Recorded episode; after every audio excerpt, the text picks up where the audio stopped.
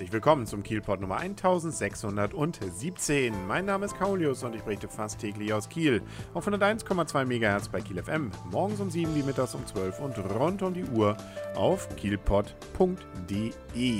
Viel ist wieder in den letzten Tagen in Kiel passiert und das Entscheidende und Wichtigste und das, was Gesprächsthema allem Anschein nach, glaube ich, bei den meisten Kielern zurzeit ist, zumindest die, die sich für Sport interessieren, das dürfte Holstein Kiel sein. Es geht ja um den Aufstieg und da hatte man an diesem Wochenende jetzt ein richtig wichtiges Spiel, nämlich um 13.30 Uhr am Samstag war man in Duisburg. Duisburg Zweiter, Holstein Dritter, Duisburg nur einen Punkt vor Holstein, gewinnt Holstein, hat man gute Chancen direkt aufzusteigen. Gewinnt Duisburg, ist Duisburg auf jeden Fall aufgestiegen und Holstein damit dann in der Relegation. Ja, und zweiter Fall ist dann eingetreten. Es fing so schön an, 1 zu 0 durch einen wunderschönen Freistoß.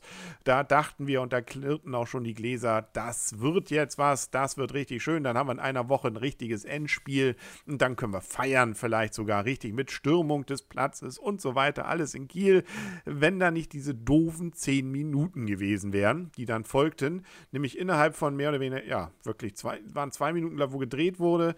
Ähm, und dann kam noch einer, also äh, 3-1 gewinnt im Endeffekt wegen dieser paar Minuten dann Duisburg. Aber das sind dann eben die entscheidenden und die sind dann eben auch das oder die, die den Unterschied ausmachen.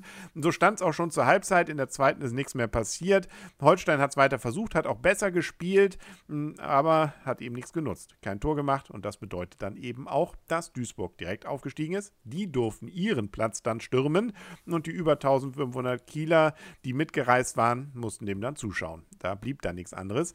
Das bedeutet jetzt aber auch, dass eben gegen die Stuttgarter Kickers nächsten Samstag das äh, ja, ein Trainingsspiel ist. Da geht es nichts mehr um irgendwas, weil nämlich Stuttgarter Kickers unentschieden gespielt haben. Damit ist klar, Holstein ist jetzt auf dem Relegationsplatz. Der dritte, den wird ihnen niemand mehr nehmen können, den können sie aber eben auch nicht mehr verbessern. Und damit spielen sie gegen den drittletzten der zweiten Liga. Und in der Liga ist so gut, ja, ein Großteil der Liga sozusagen noch in der Verlosung mit drin.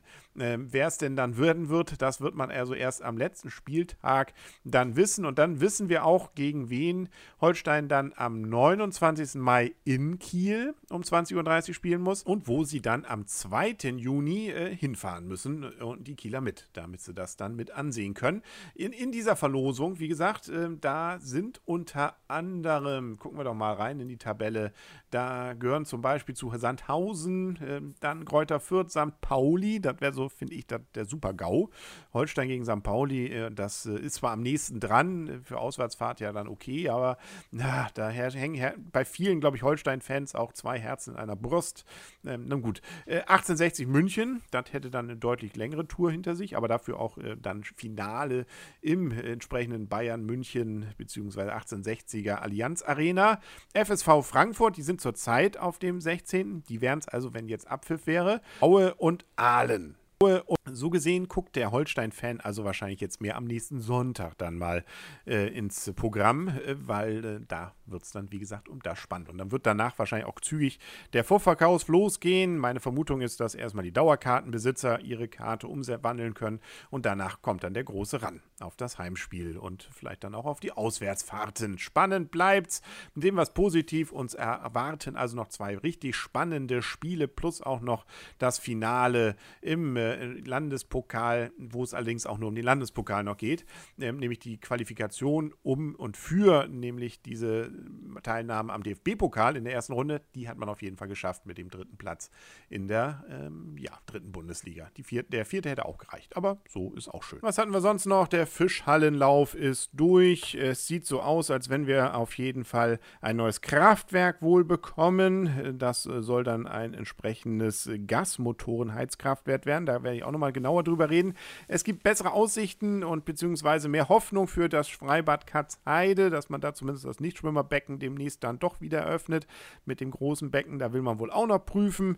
Und äh, was auch noch dazu kommt, ähm, dass wohl ähm, ja, äh, Woolworth wieder aufmacht. Äh, die sind nämlich gerade dabei, entsprechend umzuziehen. Die, die werden da reinziehen in die Holzenstraße, wo bis vor kurzem noch Thalia drin war. Deswegen ist jetzt die Frage, was passiert mit dem alten Woolworth-Gebäude. Da wird man wohl zumindest am Berliner Platz ein bisschen was an der Fassade tun. Ähm, mehr ist wohl nicht drin, so melden es die Kieler Nachrichten. Schauen wir mal, wer dann da auch einzieht. Das äh, wäre natürlich auch schön, wenn es nicht leer stehen würde. Auch das sind Themen, die werden uns in den nächsten Tagen beschäftigen. Also dranbleiben. Bis morgen wieder beim Kielpot und tschüss.